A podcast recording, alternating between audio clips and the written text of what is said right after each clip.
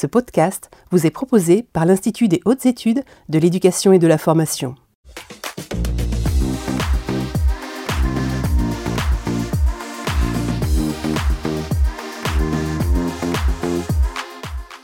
Madame, Monsieur, bonsoir. Nous sommes le mardi 1er février 17h. Soyez les bienvenus dans ce nouveau numéro des mardis de l'IH2EF.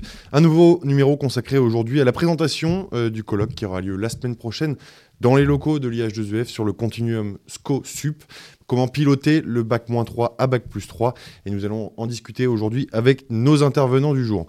Je vous rappelle que pour chaque numéro de l'IH2EF, vous pouvez réagir à notre émission, poser vos questions à nos intervenants. Pour cela, c'est très simple. Vous vous connectez à la plateforme Mentimeter et vous rentrez le code qui s'affiche juste en bas de votre écran. Et vous pouvez également réagir sur Twitter avec le hashtag direct IH2EF. Alors autour de moi aujourd'hui pour en parler, j'ai le plaisir d'accueillir en plateau Charles Torossian, vous êtes directeur de l'IH2EF. Bonjour. Bonjour. Et nous avons des intervenants à distance. En l'occurrence, on va commencer par Guillaume Gelé, vous êtes vice-président de France Université. Bonsoir. Frédéric Alexandre Bailly, vous êtes directrice générale de l'ONICEP. Frédéric Wexler, vous êtes inspectrice générale de l'éducation, du sport et de la recherche. Cécile Lecomte, vous êtes présidente de l'association La Courroie. Emmanuel Leclerc, vous êtes vice-présidente de l'Université de Reims. Camille Dapoigny, vous êtes conseillère à la pédagogie du recteur de Rennes. Jean Pralon, vous êtes enseignant-chercheur en sciences de gestion. Antonietta Speconia, vous êtes directrice d'IUT en région Grand Est et membre de l'Assemblée des directeurs d'IUT.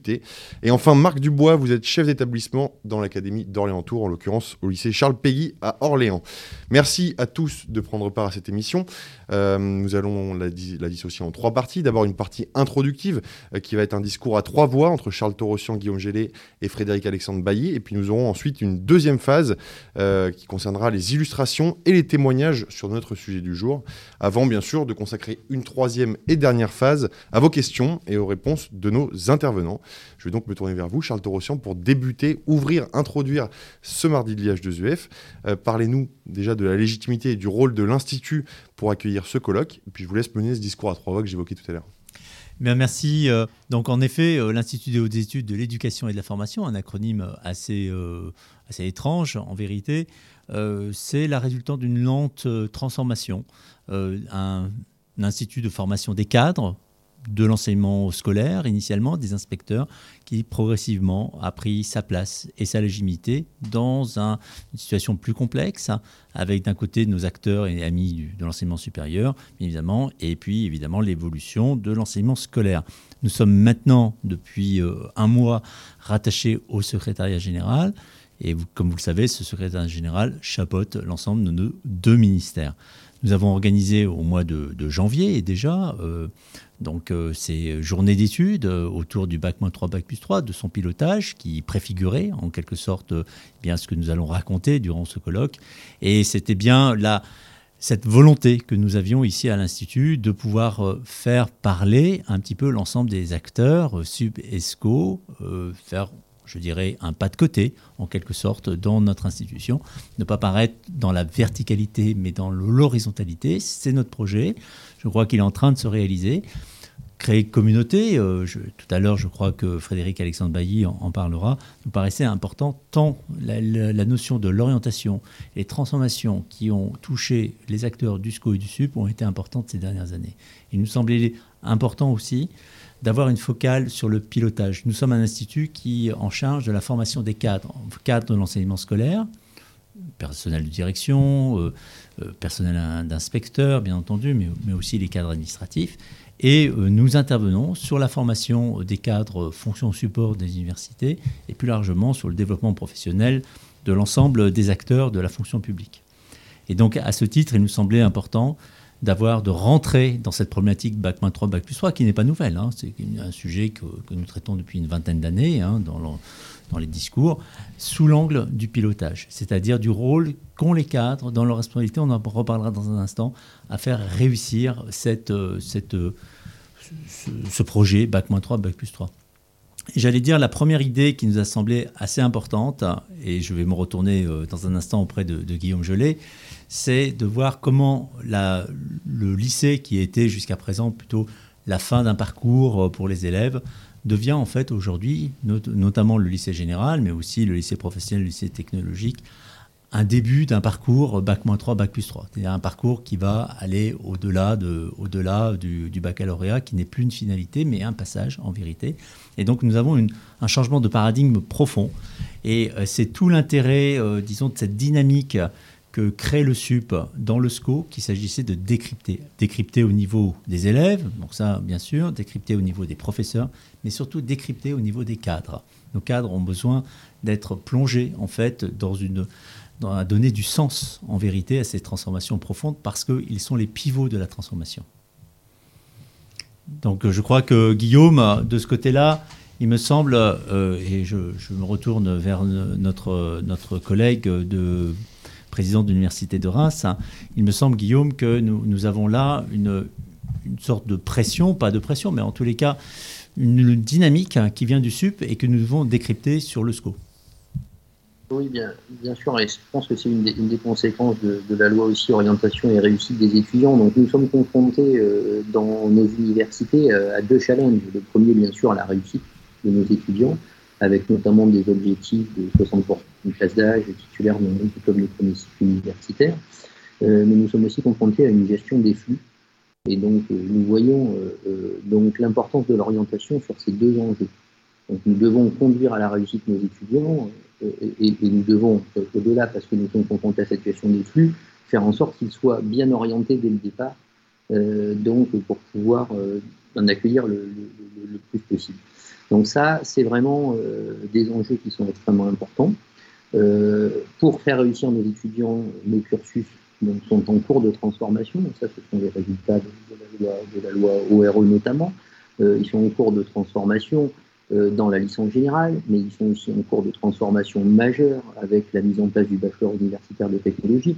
je pense que Antonietta euh, parlera sûrement de, ces sujets, mais voilà, donc ça c'est vraiment euh, un enjeu important. Et puis, donc concernant l'orientation, la prise de conscience que le processus d'orientation était quelque chose qu'il fallait débuter le plus en amont possible. Donc, dans une logique qui est plus, je pourrais la qualifier d'une logique un peu ponctuelle d'un travail d'orientation à un moment donné parce qu'il faut le faire, mais plutôt dans une logique de, continuité, donc une éducation à l'orientation, euh, donc tout au long du parcours du lycéen, pour le, conduire donc à l'enseignement supérieur, donc avec une démarche qui a été construite, construite euh, en fonction de ses souhaits et construite euh, avec les équipes pédagogiques du lycée, les équipes en charge de l'orientation du lycée, mais aussi celles des établissements d'enseignement supérieur.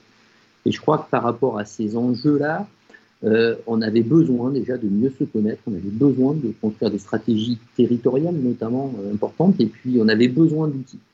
Et euh, je crois que les territoires d'innovation pédagogique, dans leur volet orientation, sont des outils qui nous permettent donc d'expérimenter un certain nombre de, de, travaux réalisés, co-construits entre les lycées, les rectorats et les universités, et je crois que ça, ça sera l'objet de cette discussion euh, donc également euh, donc tout, prochainement. Et voilà un petit peu euh, les, challenges et les outils que nous avons mis en place.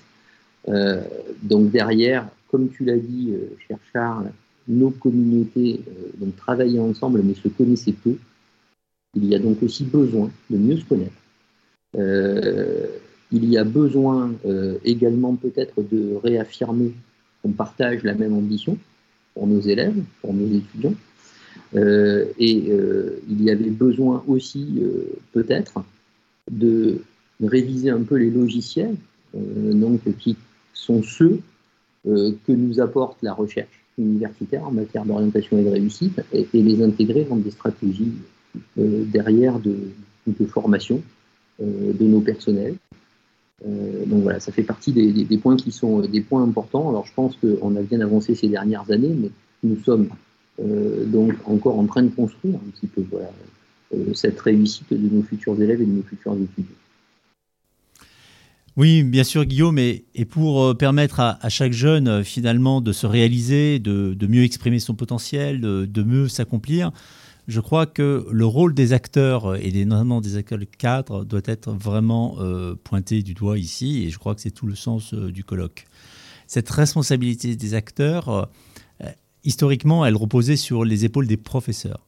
La théorie qui est développée aujourd'hui dans le parcours de l'élève, dans cette jonction entre les établissements du SCO et les établissements du SUP autour de Parcoursup, renforce le rôle des acteurs cadres. Et je crois que euh, ça, c'est vraiment ce qui va être dit euh, la semaine prochaine, c'est que les cadres sont le levier de la transformation et de la réussite de ce projet Bac-3, Bac plus 3. Cette responsabilité collective, elle doit être, euh, disons, s'exprimer à travers le pilotage pédagogique, bien entendu, le pilotage de l'orientation, le déploiement et l'efficacité des marges d'établissement, des, des, marges d'établissement scolaire ou, ou, du SUP. Et c'est tout cet environnement, cet écosystème qui est en train d'être transformé qu'il faut réaffirmer. Donc euh, moi j'insisterai beaucoup sur le rôle des cadres, mais je crois que Guillaume, toi de ton côté, euh, euh, du point de vue des universités, il n'y a pas uniquement les cadres qui vont intervenir dans la réflexion que nous allons développer la semaine prochaine. Non, non, bien, évidemment, je crois que l'enjeu pour nous aussi, c'est de transformer ce premier cycle universitaire en accompagnant donc les étudiants dans une personnalisation de leur parcours qui maintenant se trouve euh, commencer avec la réforme du lycée. je crois que euh, nous avons euh, dans les années qui viennent une accélération sûrement sur la licence générale à, on va dire à accompagner et donc pour nos établissements l'enjeu de formation des enseignants d'accompagnement des enseignants on va dire, dans la rénovation des, cursus pédagogiques et dans la prise en compte euh, des attentes de personnalisation de, ces cursus par les étudiants sera un enjeu majeur. Euh, nos équipes, nos universités étaient déjà structurées autour de grands services de, l'orientation, euh, donc notamment hein, à l'issue de la loi de 2007, hein, qui avait été mise en place, accélérée, euh, là-dessus. Euh, mais euh, on, était encore dans des écosystèmes qui étaient cloisonnés, je crois. Et donc, ce que l'on a besoin vraiment de construire, c'est ce décloisonnement entre le scolaire et le supérieur, donc sur ces enjeux. Et donc, au-delà de la formation des cadres dans les lycées, le dialogue entre les équipes pédagogiques des lycées et les équipes pédagogiques des universités est essentiel si on veut conduire à bien donc, ce, projet et cette réussite. Merci Guillaume Gelé, merci Charles Torossian pour ce propos introductif. Euh, je vais me tourner à présent vers euh, Frédéric Alexandre Bailly. Euh, l'idée, si on écoute Charles Torossian et Guillaume Gelé, c'est quoi? C'est de, créer une, seule communauté apprenante finalement? Je crois qu'il y, a beaucoup d'idées qui ont été développées à la fois par, Charles et, par Guillaume. et il y a euh, euh, ce lien à faire entre l'enseignement scolaire et l'enseignement supérieur pour que le continuum soit un vrai continuum entre le, moins 3 et, le plus 3. Euh, et il y a aussi cette idée d'aider les cadres à pouvoir aider les enseignants à aider les élèves et les familles. et donc on a, on a un besoin de, de, créer une communauté pour une raison assez simple, c'est que il faut effectivement qu'il y ait une communauté entre le SCO et le SUP euh, pour euh, que les, élèves puissent grandir du lycée vers l'université euh, et, vers l'enseignement supérieur en, sentant que bien sûr qu'il y, a une frontière à passer, c'est une étape importante de la vie, mais en même temps il y a une continuité et on leur a présenté la réalité de ce qui les attend et les, enseignants du SUP savent d'où ils viennent, donc il y a une vraie connaissance du milieu euh, euh, euh, d'où les, jeunes viennent et, du milieu vers, lequel ils vont aller. Donc il y a, il y a un besoin de se connaître, alors qui, peut être développé aujourd'hui dans les, dans PIA, territoires d'innovation pédagogique, mais il n'y en a pas partout, donc toutes les universités et toutes les académies ne sont pas concernées, et on voit que là où il y en a, il commence à y avoir une meilleure connaissance euh, entre, euh, entre les deux univers. Et euh, donc, il y a, ce besoin de développer cette, communauté de vision sur l'avenir des, élèves, mais il y a aussi un, besoin de développer une communauté des cadres. au-delà des, équipes pédagogiques, qui pourront s'appuyer les uns sur les autres pour progresser dans la compréhension de ce qui fonctionne et de ce qui ne fonctionne pas, pour orienter et pour faire réussir. Je crois que les deux vont ensemble, Guillaume l'a dit, c'est extrêmement important. Et, par rapport à ça, euh, l'une des ambitions de ce colloque, euh, c'était de créer une première communauté apprenante qui allait s'appuyer sur la recherche et qui allait, avec de l'intelligence collective, pouvoir progresser ensemble vers des pratiques euh, plus appuyées sur la recherche et plus efficaces. Et ce qui est extrêmement euh, euh, intéressant, c'est que a, on a donc fait un appel à communication parce que c'est un colloque dans lequel il y a des, communications de recherche et, des, praticiens qui vont présenter leurs leur pratiques. Et on a reçu comme réponse à cet appel à communication des propositions d'intervention et de, papier de sept disciplines différentes. Et ça, c'est extrêmement riche parce que si on veut éclairer nos pratiques de pilotage, bien sûr, je prêcherai pour ma, ma chapelle, c'est-à-dire pour le management, puisqu'on parle, de, on parle de pilotage, on parle de management, euh, mais pour comprendre toutes les logiques qui ont euh, cours par rapport à, l'orientation, il faut aussi euh, des travaux en psychologie pour comprendre le fonctionnement de l'esprit des jeunes. Il faut aussi des travaux en économie pour comprendre comment ça, comment ça, ça, fonctionne globalement et comment ça a un lien avec l'insertion professionnelle. Il faut aussi des travaux en sociologie euh, et, qui, qui, se penchent beaucoup sur les questions d'égalité des chances. Euh, et, euh, et, quand, et, quand on parle de bien sûr de, de toutes ces pratiques-là, il faut aussi des travaux en sciences de l'éducation. Et ce qu'on est en train de créer avec ce colloque, c'est une possibilité de communauté, non seulement entre les cadres et les profs, non seulement entre le SCO et le SUP, mais entre les disciplines.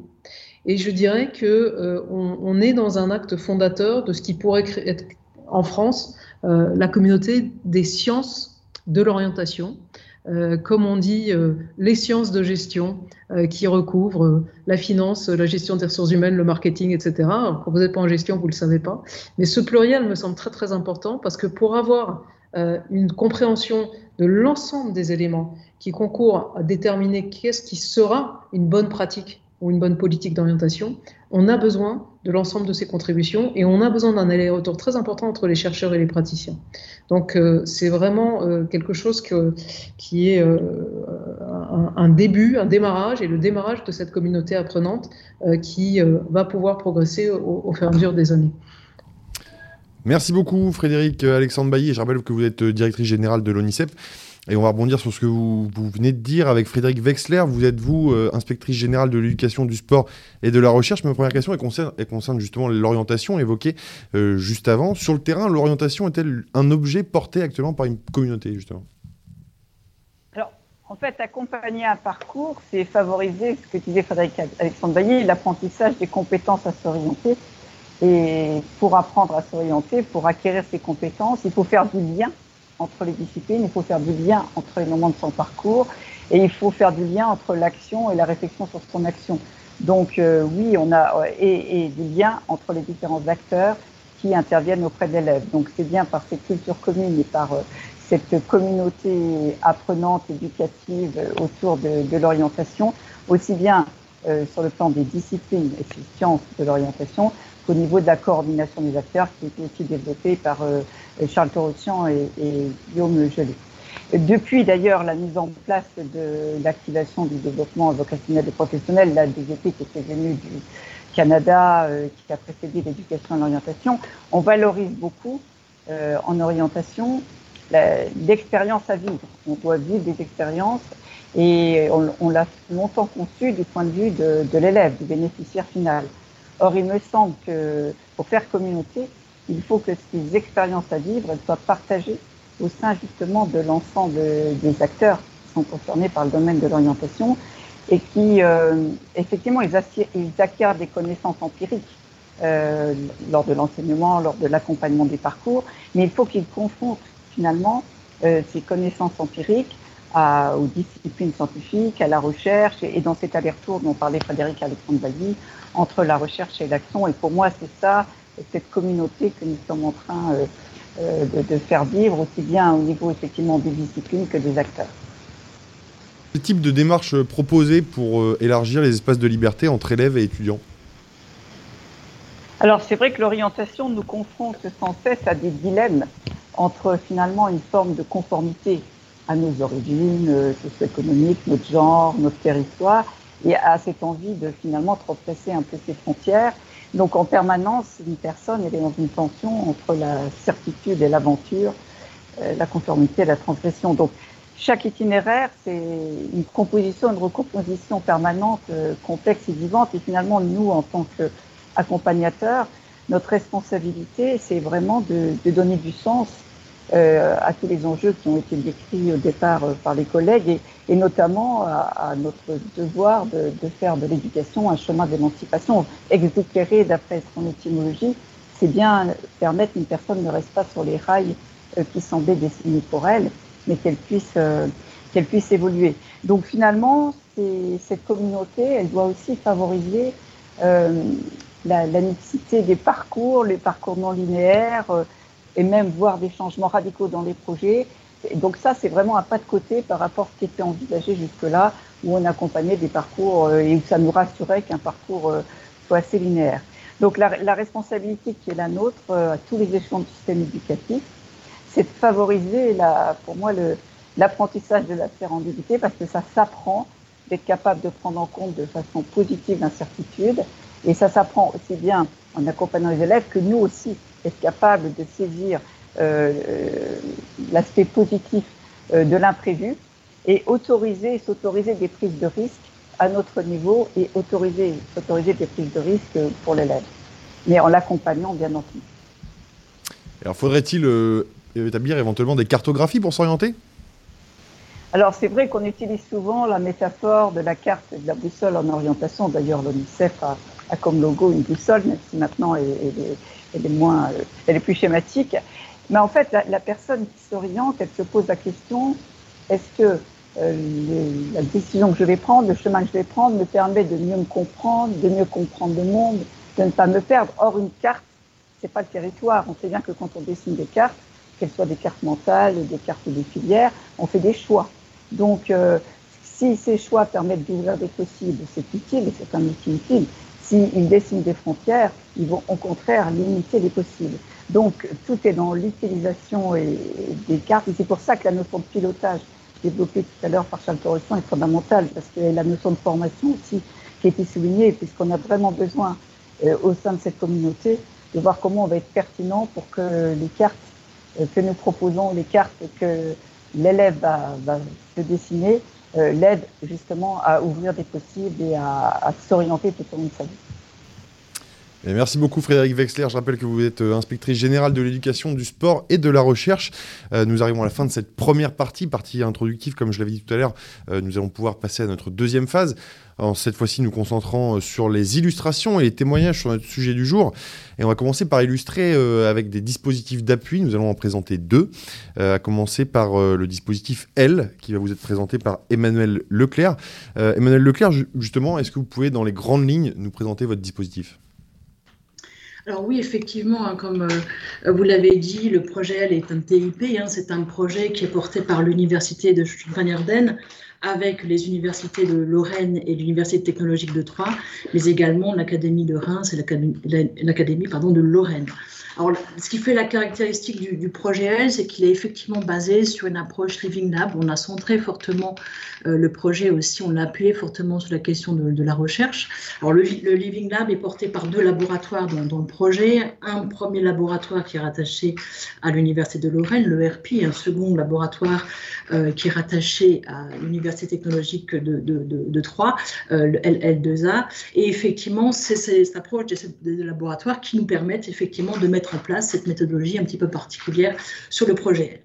Alors l'idée, c'est effectivement de, voir un peu ce qui va se passer sur les deux territoires, à la fois en termes d'action, mais aussi en termes d'approche de, Living Lab, et puis de réfléchir, hein, d'avoir un peu une approche en, deux temps, une approche un peu qui va un petit peu venir d'en haut, une approche qui va un petit peu euh, venir par le bas, avec des journées du, du consortium qui vont être vraiment un travail initié sur l'animation et l'évaluation de l'innovation notamment, enfin, effectivement, de voir ce qui, bah, pour voir un peu dans les actions ce qui est renforcé de, ce qui existait, et puis voir effectivement ce qui est concrètement, véritablement de l'innovation. Donc l'idée, c'est effectivement de croiser nos regards par rapport à ces deux pratiques. Alors pour revenir rapidement, euh, peut-être sur l'approche Living Lab, euh, l'idée, c'est effectivement de faire remonter les besoins du terrain, alors à partir des différentes catégories d'acteurs hein, qui composent le projet, et ils sont nombreux. Alors on va avoir effectivement les enseignants, les enseignants-chercheurs, euh, les CPE, les PIE, CEN, tous les personnels de l'orientation qui vont effectivement travailler sur le terrain. Et puis, on va effectivement devoir effectivement cibler sur certains sujets. La question de la formation, elle a été évoquée à plusieurs moments aujourd'hui. la formation des enseignants du second degré et du sud, bien sûr, tous les outils liés à l'orientation, bien évidemment, et toutes les questions aussi, tous les outils liés à l'immersion. Donc, le Living Lab va effectivement apporter un regard par rapport à ces questions. Alors, on va être sur un, effet bottom-up, hein, voir un peu ce qui remonte effectivement du terrain, et puis à l'inverse, un effet top-down, où effectivement ces remontées vont être retravaillées, re-réfléchies au niveau du consortium pour pouvoir effectivement par la suite pouvoir essaimer la question euh, de l'innovation, en tout cas l'évaluer et pouvoir effectivement euh, l'essaimer. Et c'est bien dans cette réflexion entre ces deux niveaux euh, qui va permettre de réfléchir aux manières de faire euh, sur le terrain, de, proposer, de construire également des outils d'accompagnement des différents acteurs entre les, deux académies, afin effectivement de construire tout doucement cet écosystème de l'orientation, de rendre pérenne ce système de l'orientation, d'être dans un processus itératif, itératif pardon, de voir effectivement comment on va pouvoir renforcer, proposer des outils, alimenter et faire évoluer concrètement tout au long du projet les différentes actions sur les quatre axes du projet, euh, du quatre axes du projet L. Merci Emmanuel Leclerc pour la présentation de ce dispositif L. Vous êtes euh, vice-présidente de l'Université de Reims. On va changer d'académie et cette fois-ci se rendre en Bretagne euh, pour échanger avec Cécile Lecomte, cette fois-ci sur le dispositif Brio, dispositif territorial qui mobilise également les cultures du SCO et du SUP. Et je vais vous inviter à nous le présenter, ce dispositif, Cécile Lecomte. Alors bonjour, donc Brio, c'est également un, projet un PIA, Territoire d'innovation pédagogique. Brio, c'est Bretagne Réussite Information Orientation. Alors, il est porté par l'Université de Rennes pour un consortium hein, qui réunit l'ensemble des universités de Bretagne, le rectorat, bien sûr, et la région. Euh, il, est construit sur une approche euh, systémique visant à créer diffuser une culture commune de l'orientation à l'échelle du territoire jusqu'au plus fin, c'est-à-dire au niveau du lycée, de la classe. Alors, je pense qu'il faut souligner ici que, ce projet est très porté par le recteur ETIS et ça, c'est très facilitant dans son déploiement, dans cette vision systémique, justement. Le public visé, ce sont les élèves de la seconde à la terminale et leurs familles. Et les étudiants, on pense ici aux étudiants en première année qui sont dans une démarche de réorientation. Alors, un axe fort de notre projet, c'est le maillage territorial. Alors, maillage d'une part par la gouvernance qui se décline de l'échelle académique à l'échelle du territoire, alors, le territoire est compris à la fois à l'échelle du département, mais aussi des, bassins d'éducation de formation. Ça pose la question de la garantie, tout de même, de la cohérence euh, du projet euh, lorsqu'on l'envisage ainsi, euh, tout en laissant l'autonomie d'action dans les territoires. On est parti sur un principe de déploiement par expérimentation. Ce maillage, euh, outre la gouvernance, il se décline aussi par la mise en place de réseaux de référents. On a des référents continuum dans tous les lycées, mais euh, Camille Dapoigny nous en parlera juste après, et dans les formations d'enseignement supérieur. Également un maillage par la constitution de réseaux d'ambassadeurs étudiants et le déploiement d'actions pair à pair en présentiel, mais aussi en distanciel via un réseau social et on met une priorité sur nos actions en direction des lycées euh, les plus éloignés des centres d'enseignement supérieur. C'est l'enjeu euh, de la ruralité ici. Quelques points de vigilance. Euh, la difficulté de faire travailler cette communauté avec des cultures professionnelles très différentes et des temporalités aussi différentes. J'entends ici parler du scolaire versus le supérieur, les enseignants, les professionnels de l'orientation, les chefs d'établissement, les collègues des corps d'inspection de la région. Euh, aujourd'hui, après presque 18 mois de phase opérationnelle, euh, je crois qu'on peut dire qu'on a aujourd'hui une dynamique de territoire et les équipes s'approprient vraiment brio. Euh, ça devient un objet de tous. il nous faut maintenant travailler à l'essaimage et s'inscrire dans une démarche d'amélioration continue. Les enjeux à venir, je crois, pour nous, c'est d'embarquer à la même hauteur l'ensemble de l'enseignement supérieur. Je pense ici aux grandes écoles, au CPGE, au STS, mais aussi au, campus des métiers et qualifications. Et bien sûr, l'idée est de faire vivre la dynamique de cet écosystème breton de, l'orientation pour favoriser la réussite des élèves et des étudiants. Merci beaucoup Cécile Lecomte. Alors justement, on va interroger Camille Dapoigny. Vous êtes conseillère à la pédagogie du recteur de Rennes. Euh, dans la continuité de ce que vient de nous dire Cécile Lecomte, quels sont les effets de ce continuum sur l'animation académique et euh, quelle liaison peut-il y avoir avec le projet Brio et la formation des acteurs du réseau?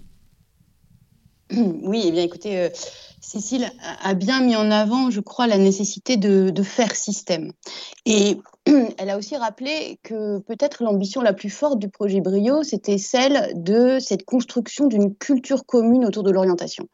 Et quand on dit euh, culture commune, on voit bien l'importance de la cohérence des discours qui sont portés auprès de tous les acteurs et à tous les niveaux. Et on voit aussi qu'il est extrêmement important aussi de permettre la transformation des pratiques et que cette transformation des pratiques, elle s'inscrit nécessairement dans le temps long.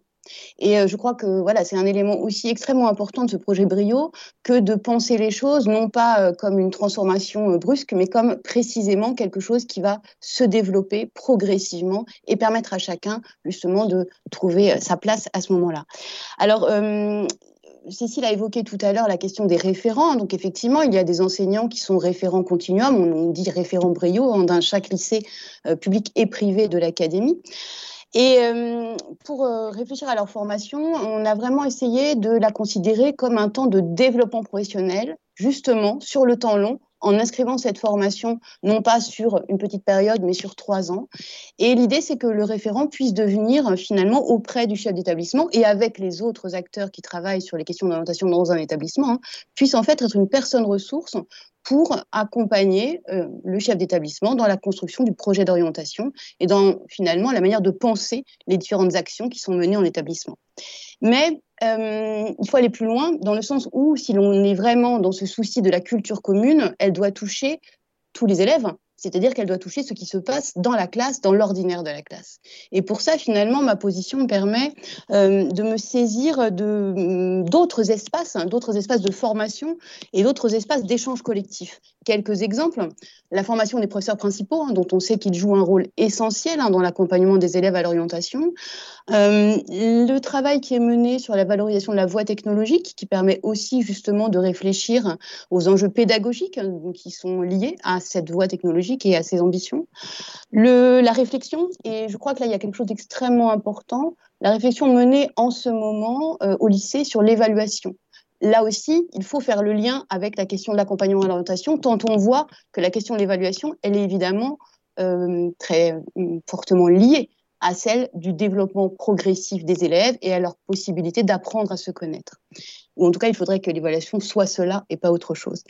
Et puis, euh, un autre point vraiment important, c'est de, se défaire de l'idée qu'il y aurait des temps autour de l'orientation et des temps qui seraient des temps euh, euh disciplinaires. Mme Exler l'a rappelé tout à l'heure, évidemment, il faut engager les inspecteurs disciplinaires parce qu'il faut que, très clairement, ces questions d'orientation, elles ne soient pas des questions connexes, mais qu'elles soient vraiment liées à ce qui se passe dans la classe et les compétences à s'orienter elles sont des compétences qui se construisent avec les apprentissages et qui sont, elles sont des compétences transversales de manière euh, très forte. Un dernier point peut-être, mais qui me paraît intéressant, euh, c'est là aussi sur l'idée de tous ces lieux hein, qu'il faut toucher, qu'il faut saisir pour avoir vraiment la possibilité d'agir en cohérence, c'est l'évaluation des établissements. Euh, en mettant au cœur de l'évaluation des établissements la question des parcours des élèves, et eh bien justement, on peut saisir là aussi à d'autres endroits, euh, d'autres acteurs, et notamment engager les chefs d'établissement très fortement dans ces questionnements. Voilà tous ces éléments-là, en fait, pour dire que l'essentiel, c'est d'arriver progressivement à ce que l'accompagnement devienne véritablement un geste professionnel de tous les acteurs. Ce n'est pas simple. Cela demande parfois des changements de posture, de telle sorte que on arrive à ce qui est l'essentiel pour nous, c'est-à-dire que euh, s'orienter, euh, c'est quoi? Finalement, c'est construire son chemin dans les apprentissages que nous offre l'école et que nous offre la vie. Et euh, c'est-à-dire qu'il ne devrait pas y avoir euh, deux mondes, un monde de l'école et un monde de l'orientation, mais que finalement, euh, s'orienter et être à l'école, c'est la même chose. Merci Camille Dapoigny. Alors on parle beaucoup depuis tout à l'heure d'accompagnement des acteurs en colloque. C'est un sujet central dans notre débat du jour. Je vais me tourner vers Jean Pralon. Jean Pralon, justement, on, a rendez-vous la semaine prochaine pour ce colloque à l'IH2EF. Comment accompagner les acteurs pour la communication en colloque? Alors d'abord, l'ambition du colloque, c'était bien sûr de passer par de la théorie et par euh, une démarche scientifique, c'était un colloque académique, mais le but c'était aussi d'agir sur les acteurs et donc d'avoir une influence sur les pratiques et, euh, les comportements des cadres dans leurs différents établissements. Donc on s'est dit que tant qu'à faire, pourquoi ne pas ne faire des cadres eux-mêmes, des acteurs de la création de connaissances et comment est-ce qu'on pouvait leur demander de participer à cet effort de création de connaissances et de prise de recul par rapport à leurs pratiques. Alors c'est un, un, sujet classique en sciences de gestion, puisque finalement on est très souvent confronté à la, gestion en pratique. Et depuis une quinzaine d'années, il y a des courants de recherche qui appellent euh, à réfléchir à la gestion en pratique, ça s'appelle les courants as practice, donc on parle de stratégie as practice, euh, HR as practice, et donc aller regarder ce que font vraiment les acteurs en leur donnant la possibilité de prendre du recul. Et ça rejoint les débats qu'on connaît euh, plus classiquement en psycho par exemple, autour du travail prescrit et du travail réel. Et donc l'idée, c'était d'amener euh, et de proposer euh, à, des cadres et, à des acteurs de terrain de nous raconter ce qu'ils font et de venir vers nous pour participer à des ateliers au cours desquels on allait les aider à, prendre du recul par rapport à ce qu'ils faisaient. Donc deux objectifs. Le premier, c'est de les amener, et c'est un peu une question de forme, à proposer quelque chose qui soit présent le jour du colloque et qui soit dans un format compatible à ce qu'on peut attendre d'un colloque en qualité et en quantité, et puis aussi les amener à prendre du recul et à théoriser un peu leurs pratiques en euh, les amenant à, euh, à reformuler et à progressivement euh, à, amener des grilles de lecture théoriques sur leurs observations. Donc on a mis en place, grâce à Nicolas Ménager, différents ateliers dans lesquels, avec toute la bienveillance possible, on les a amenés à formuler, à écrire, à réécrire, à formuler et à reformuler des choses et puis à dialoguer aussi entre eux. Et euh, ils sont arrivés euh, plus ou moins facilement à une forme de connaissance partageable qu'on pourra échanger le jour du colloque. Et ils sont surtout arrivés, il me semble, euh, à un, niveau de partage et de collaboration entre eux qui les a amenés à faire deux surprises qui étaient, à mon avis, très inattendues pour eux. La première, c'est de voir que beaucoup d'acteurs dans une situation professionnelle comparable ne comprennent pas les, contraintes qui, pèsent sur eux de la même façon et que différents acteurs dans différents établissements interprètent différemment les mêmes directives, les mêmes consignes, et donc il y a des formes de variabilité intéressantes à analyser, et que ce n'est pas un problème, et que c'est bien comme ça, et que c'est peut-être même dans leur rôle de fournir une compréhension spécifique de, leur, de leurs ressources et de leurs objectifs, et puis aussi que euh, leurs ressources elles-mêmes sont différentes. Et donc ils se sont plus ou moins rendus compte qu'ils étaient des acteurs divers qui interprétaient leurs ressources différemment, qui interprétaient leurs, besoins et leurs objectifs différemment, et qui, de cela, formulaient des solutions, des propositions, des actions qui étaient en elles-mêmes intéressantes par leur diversité. Et du coup, on arrive à un début de communauté qui peut, qui peut dialoguer à partir de contraintes identiques et de solutions très différentes. Et donc, le, le teaser pour la semaine prochaine, c'est qu'évidemment, on va les écouter raconter ce qu'ils ont fini par formuler. Et évidemment, je suis assez impatient voir ça.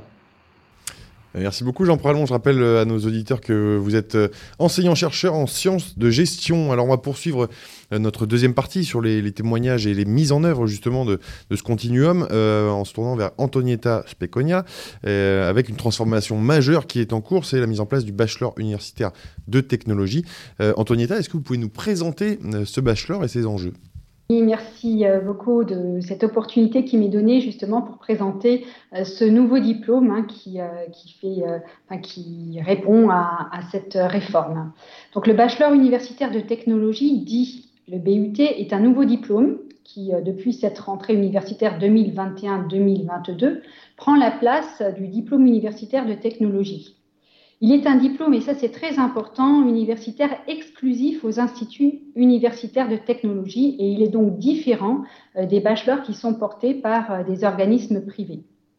La formation qui est dispensée est une formation de qualité, elle est à la pointe, elle, euh, est, elle est comment, dispensée dans les universités et bénéficie des apports de la recherche. Donc c'est en ça aussi où elle est euh, une formation de qualité et une formation à la pointe.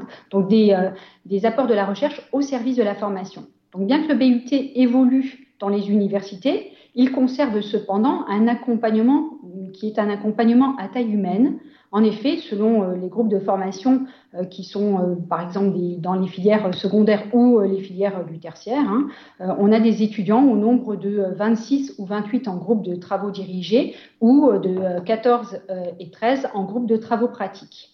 Les frais de scolarité sont identiques à ceux des universités. Donc, on a des frais de scolarité qui sont de 170 euros et les boursiers en sont exonérés. Alors je me permets de donner cette information-là parce que on a là une situation absolument merveilleuse. Hein. sur notre territoire national, nous avons la possibilité d'avoir une formation de haute qualité pour un coût financier du côté étudiant qui est plus que modeste. La différence entre le diplôme précédent et celui-ci est que désormais, ben, il s'agit d'un diplôme universitaire national au grade licence qui s'obtient donc de façon ordinaire hein, pour la plupart des étudiants euh, sur un parcours en trois ans, mais qui va cependant s'adapter selon certaines situations particulières, comme notamment bah, les situations d'étudiants euh, sportifs de haut niveau ou euh, les situations d'étudiants qui peuvent rencontrer des difficultés cognitives ou encore des difficultés de santé. Dans ce cas-là, on met en place des, contrats entre eux et nous et on permet quand même une réussite, hein, puisque l'objectif euh, pour nous dans les IUT, un étudiant qui entre est un étudiant qui sort avec son diplôme. Donc c'est un étudiant qui réussit. Chaque spécialité de BUT répond à un programme national. Euh, c'est ce qui permet une reconnaissance identique, quel que soit le territoire dans lequel les étudiants sont formés. Par exemple, hein, pour euh, éclairer un peu ce que je dis, un étudiant qui s'inscrit dans un des IUT du Grand Est, puisque le Grand Est a été nommé tout à l'heure, va bénéficier de la même formation que euh, celle qui est dispensée à l'IUT de Poitiers. Cependant, les parcours de formation vont pouvoir se différencier par, euh, pour correspondre pardon, au territoire sur lequel ils évoluent et au bassin d'emploi de leurs différents secteurs. En effet, dans le bachelor universitaire de technologie, on a la possibilité d'adapter 30% du volume de formation aux besoins du territoire. Alors là encore, hein, pour permettre de mieux comprendre euh, ce, que ça signifie, je prends exemple sur l'IUT que je dirige moi-même, qui est situé à la frontière du Luxembourg et qui est proche de la centrale nucléaire de Cattenom. Donc de ce fait, la dimension internationale peut prendre une place au sein de cette adaptation locale, donc ce sera spécifique pour l'IUT de Thionville-Lutz, et pour ce qui concerne le BUT technique de commercialisation. Et la dimension nucléaire va pouvoir prendre une place au sein euh, des bachelors euh, universitaires de technologie en génie industriel et maintenance, en hygiène, sécurité, environnement, voire même en génie biologique, parcours environnement. Donc euh, voilà pour faire comprendre hein, ce que ça signifie.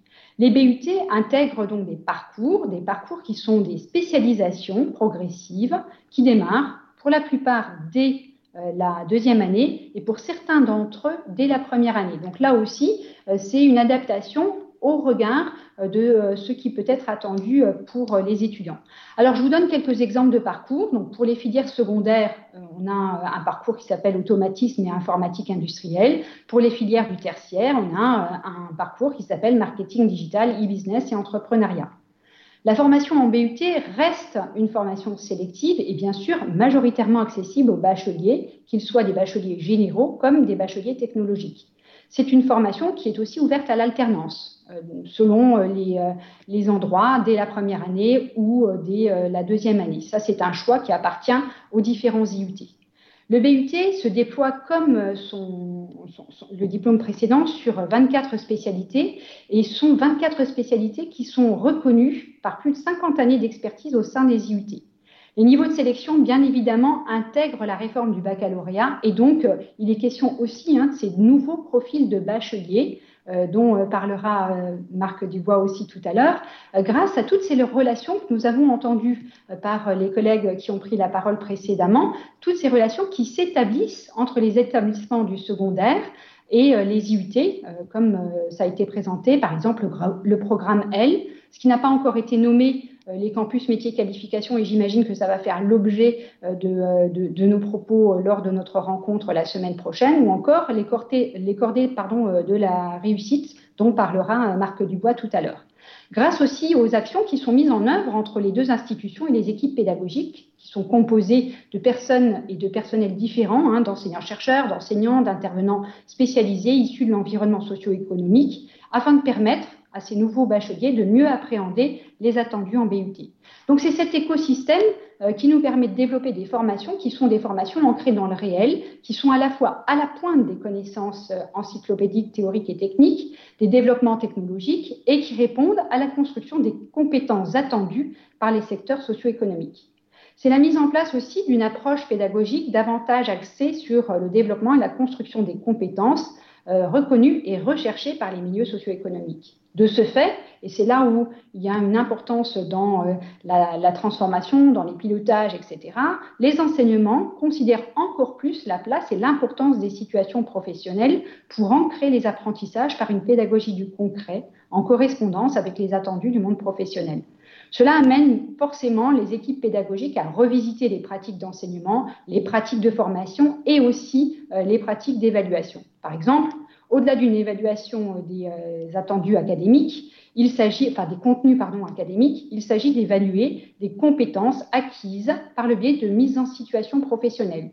C'est-à-dire qu'on va évaluer la progression allant euh, d'une compétence simple vers une compétence complexe en plaçant l'étudiant dans une situation qui va lui permettre de mesurer la corrélation entre les savoirs académiques et les gestes professionnels conclure, donc, quant à une autre transformation de ce nouveau diplôme, le BUT vise d'une part l'insertion professionnelle dès sa sortie ou la poursuite d'études pour celles et ceux qui souhaitent aller, par exemple, vers un master ou une école.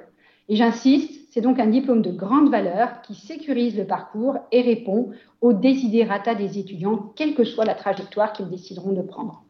Je vous remercie. Merci Antonetta Speconia, vous êtes directrice d'IUT, je le rappelle, en région Grand Est et membre de l'Assemblée des directeurs d'IUT. Merci pour cette euh, présentation euh, du BUT, le bachelor universitaire de technologie. Eh bien, nous arrivons euh, quasiment à la fin de cette deuxième partie. Il l'heure pour nous de recueillir un, nouveau témoignage et une mise en œuvre surtout dans un établissement. Et en l'occurrence, c'est vers Marc Dubois que je vais me tourner. Marc Dubois, vous êtes proviseur du lycée Charles Péguy à Orléans. Expliquez-nous un petit peu comment se met en œuvre ce continuum dans votre établissement effectivement, orienter et faire réussir euh, vers le supérieur, comme on a pu l'entendre euh, dans, les propos précédents, est au cœur de la réforme du lycée. Euh, comment mettre en place cette réforme du lycée? Tout d'abord, le chef d'établissement a, plusieurs leviers. un cadre institutionnel, c'est un référentiel lié à la réforme. Il fallait l'apprivoiser dans un premier temps. C'est des ressources, c'est des moyens. C'est un projet académique. C'est aussi une carte académique des, nouveaux enseignements de spécialité. Donc là, le cadre institutionnel. C'est ensuite au niveau de l'établissement un contexte d'établissement. Il a des équipes pour travailler. Euh, ces équipes ont un niveau d'engagement euh, plus ou moins variable sur le, contexte. C'est un climat scolaire également, donc il faut prendre en compte euh, lorsque l'on crée des changements profonds. Et une taille d'établissement qui entraîne aussi une prise en compte de, comment dire de, facteurs de, de régulation et euh, parfois aussi, on l'a évoqué tout à l'heure euh, dans le cadre du projet Brio, euh, des, établissements urbains, des établissements ruraux dans lesquels la, réforme se met en place de manière différente. Et enfin, c'est des opportunités, des opportunités locales, encore une fois, par exemple avec l'enseignement supérieur, des, établissements supérieurs de, de proximité de proximité par rapport à, son lycée où on peut mettre en place des, projets. Euh, bon, même si depuis trois ans maintenant on s'habitue à développer des projets euh, en distanciel, euh, le présentiel est facilitant parfois aussi. On évoquait les cordées de la réussite. C'est des partenariats avec des, écoles qui se créent dans un environnement proche sur des, domaines novateurs comme le numérique, l'informatique. A une école qui se, crée à Vierzon sur ce volet-là donc, pour mettre en place ça, euh, euh, deux exemples, deux exemples concrets, euh, notamment sur les enseignements de spécialité.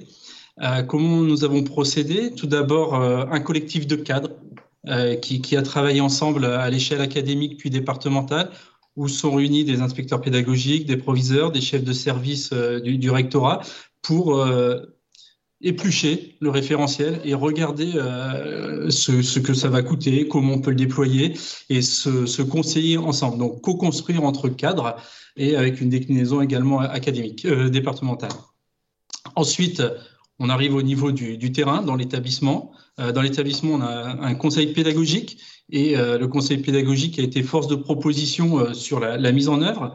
et là, il faut avoir l'adhésion l'adhésion des, acteurs, l'adhésion des, enseignants en particulier, euh, pour travailler ensemble sur l'offre d'enseignement de spécialité, déterminer des modalités pratiques de, déploiement, euh, des groupes de TP, euh, des, fonctionnements en barrette, des, choses très pratiques, mais qui ont conditionné la réussite de la mise en œuvre. ensuite, c'est Bon, ça, on est sur du, concret, hein, voilà, le, terrain. Euh, c'est aussi, après, pour le chef d'établissement, ne pas oublier des, perspectives. Euh, on, a vu apparaître avec la réforme la, nouvelle épreuve du grand oral qui euh, obligeait une réflexion sur des, des compétences transversales qui n'étaient plus attachées à une discipline Et on a parlé d'ailleurs, on parle d'enseignement, on parle plus de discipline, et c'est vraiment important, c'est du décloisonnement au niveau des pratiques pédagogiques. Et donc la nécessité de travailler sur des, compétences orales. Donc un, projet transdisciplinaire s'est construit au sein de l'établissement sur les trois niveaux du lycée pour travailler euh, ces compétences propres. Et euh, ces choix stratégiques ont eu des bénéfices. Des bénéfices, un premier et un très fort, c'est de travailler l'acceptabilité de la réforme dans un contexte de questionnement à son égard. Et ça, si vous vous souvenez, euh, trois à quatre ans en arrière, on était euh, sur le terrain dans, ces problématiques-là avec les équipes pédagogiques et il fallait euh, l'appréhender de manière positive. déjà, réduire des contraintes d'emploi du temps, du quotidien. Voilà, ça, c'était rassurer tout le monde là-dessus. Rassurer tout le monde à ne pas perdre la, qualité des pratiques, etc., avec une crainte de la dilution de la pédagogie du quotidien. Et puis, euh, donc, on continue à, déployer. Il a fallu réfléchir, on l'a évoqué également tout à l'heure, à la mission du professeur principal qui évolue dans la voie générale. Et puis, enfin, euh, on a également réfléchi sur les temporalités d'évaluation qu'on a également citées euh, dans le parcours d'orientation tout à l'heure. et on a évolué vers le du trimestre vers le semestre. Des, choses, encore une fois, relativement simples vues de loin, mais qui modifient le quotidien. Tout à l'heure, je, parlais le travail sur les, compétences. Ça a aussi été euh, laisser la place à l'innovation pédagogique dans l'établissement. Et ça, c'est important. Euh, quand on veut orienter, faire réussir vers le supérieur, ben, il faut évoluer. Euh, il faut permettre aux équipes enseignantes aussi de se mettre en mode expérience. Je tente. Je tente des choses, je crée, j'innove, de faire en sorte que voilà, on n'est pas sur un référentiel figé, il faut évoluer. Et euh, dans notre projet établissement, on a mis euh, au cœur de, la réflexion les compétences comportementales, le travail de l'oralité, le développement de l'autonomie, le soutien de l'engagement des apprenants. Et ça, c'est des compétences nécessaires pour réussir dans le supérieur, il me semble. Euh, c'est fondamental, c'est un socle commun. Et pour ça, il a fallu accompagner les équipes à ces expériences et on a pu ainsi créer, en partant d'initiatives d'enseignants, d'équipes, par exemple une classe, une classe coopérative, une classe biode. Euh, ce sont des, thèmes euh, qui, sont transversaux et que les équipes peuvent s'approprier pour donner une, force à leur quotidien. Et encore une fois, euh, à quoi a servi le chef d'établissement dans tout ça? Le, rôle tout simplement de facilitateur mettre de l'huile euh, à droite, à gauche dans la constitution des équipes pédagogiques. Euh, quand un enseignant vient porter un projet et qui dit, bah voilà, pour que ça réussisse, il faudrait que je puisse travailler avec un tel et un tel. On, voilà, on s'est formé, on a, on a des volontés communes. Donc déjà, tenir compte de ça, euh, tenir compte des contraintes du projet, donner le temps au projet et puis les accompagner au quotidien avec des partenariats, saisir les opportunités diverses et variées. Euh, voilà, je ne vais pas détailler, ça sera l'objet des, interventions lors euh, du, colloque de la semaine prochaine. Mais en tout cas, à travers ces innovations, c'était euh, faire émerger le collectif du quotidien, permettre aux, collègues de, co-construire à travers des expériences et ça crée de l'émulation et de la motivation. qui, qui, sont importantes et si les équipes ont cette émulation et cette motivation, ils la transmettent au quotidien aux élèves et avec une envie de réussir, je l'espère pour eux. Merci beaucoup Marc Dubois pour ce témoignage. Je rappelle que vous êtes euh, proviseur euh, du lycée Charles Péguy à Orléans. Nous arrivons donc au terme de cette deuxième partie de l'émission euh, consacrée aux illustrations et aux témoignages sur notre sujet du jour, à savoir le continuum Bac-3, Bac plus 3. Et je vous propose de passer rapidement à quelques questions-réponses. Nous sommes un peu pressés par le temps, mais nous avons le temps de consacrer quelques questions, afin de nous intéresser plutôt aux questions que vous avez posées sur la plateforme Mentimeter. Et je vous invite d'ailleurs toujours à réagir sur Twitter avec le hashtag direct IH2EF. Une question de Marc Ferralis, euh, inspecteur académique et inspecteur euh, euh, dans l'Académie de Normandie, qui pose une question. Sur quels objets faudrait-il travailler en priorité les enseignements du SUP et du SCO? Je vous propose à Frédéric Wexler de répondre à cette question.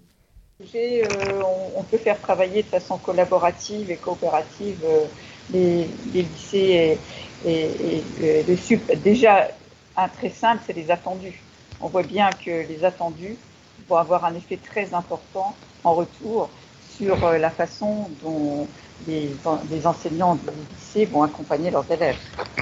Euh, donc, bien entendu que les attendus me paraît déjà un objet de travail très intéressant. Ensuite, la façon dont les enseignants, par exemple, vont euh, renseigner Parcoursup. Qu'est-ce qu'ils vont faire figurer dans ce domaine-là et comment ça va être compris Justement, euh, tout à l'heure, euh, un collègue évoquait la façon différente, en parlant de comprendre les mêmes messages. donc là, il y a un travail conjoint de langage commun. autre, sujet très intéressant, c'est l'évaluation. on a maintenant en, terminale un, un projet d'évaluation sur la partie contrôle continu. On peut avoir des échanges vraiment précieux entre enseignants du supérieur et enseignants du SCO sur les compétences qu'on prend en compte dans l'évaluation. Vous voyez, les, objets communs ne manquent pas et, plutôt que frontalement, finalement, on prend des objets qui paraissent directement euh, des flux ou, euh, des, sujets qui pourraient être idéologiquement euh, plus sensibles, prendre vraiment des objets concrets du quotidien et surtout ce que disait Camille Laconi, qui ont une influence jusque dans la classe ou dans les cours ou dans les amphis au quotidien. Merci beaucoup, euh, Frédéric Wessler, pour cette réponse à cette question. Euh, alors, je vous propose euh, bah, de conclure cette émission. Nous arrivons déjà à son terme. On n'aura pas le temps pour prendre de nouvelles questions. Vous avez été nombreux cette, cette fois-ci à réagir sur la plateforme Mentimeter et nous vous en remercions. je vous invite à poursuivre les débats, encore une fois, sur Twitter avec ce hashtag DirectIH2EF. Mentionnez nos intervenants du jour pour poursuivre le débat avec eux. Et puis, bien sûr, bah, il y aura le colloque la semaine prochaine pour aller beaucoup plus loin dans les débats. Charles Torossian, je vais, juste avant de conclure, donner la parole à, à Sylvain Paul euh, qui va nous présenter justement la sélection de ressources et notamment le programme de ce colloque. On la découvre en image. Merci Marc-Antoine, bonjour à toutes, bonjour à tous, ravi de vous retrouver sur ce point ressources consacré au colloque Continuum SCOSUP. Allons tout de suite voir sur le site de l'IH2EF les pages qui sont consacrées à ce colloque. Donc la page de présentation avec les dates du 8 au 11 février, je vous le rappelle. Vous y retrouvez également euh, l'onglet Programme. Donc le programme y est détaillé journée par journée avec des codes couleurs dont la légende est précisée également sur, euh, sur la page. Donc ce colloque, comme il a été évoqué pendant l'émission, euh, poursuit les travaux qui ont été entamés à l'IH2EF du mois de février à mai 2021, donc sur les journées d'études portant sur l'orientation. Donc euh, ce colloque, bah, il a pour but euh, en fait de faire travailler ensemble la communauté d'acteurs et de responsables du continuum SCOSUP pour euh, assurer une continuité dans le cadre des réformes du lycée et de l'enseignement supérieur, faire le point sur ce que la science nous apporte et ce qu'elle nous dit des façons d'accompagner, de privilégier l'égalité d'accès et de favoriser la réussite des parcours des élèves et des étudiants et puis essayer de trouver un langage commun entre tous les acteurs et, et les pilotes territoriaux. Ce colloque, ben, ce sera 300 participants, 77 intervenants dans différentes configurations. Il y aura par exemple 15 ateliers thématiques, des multiplexes euh, pour euh, effectuer les synthèses, 6 conférences internationales, 13 communications recherche, une table ronde, et puis euh, toutes les ressources qui seront produites à l'occasion de ce colloque, bien sûr, et qui s'adressent au cadre et à l'ensemble de la communauté éducative, seront mises à disposition sur le site de l'IH2EF. Ce colloque sera ouvert par euh, Marc Demeuse, donc, qui est un psychologue et statisticien belge, professeur à l'Université de Mons en psychologie et statistique.